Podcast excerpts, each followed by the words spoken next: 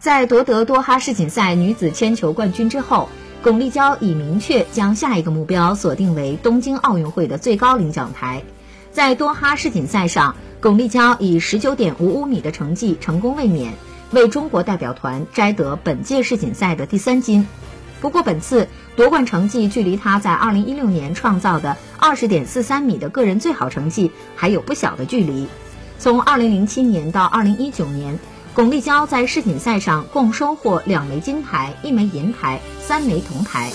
展望明年的东京奥运会，尽管在争冠的道路上强手如林，但巩立姣对自己充满信心。她的目标很明确，就是努力争取奥运会的金牌。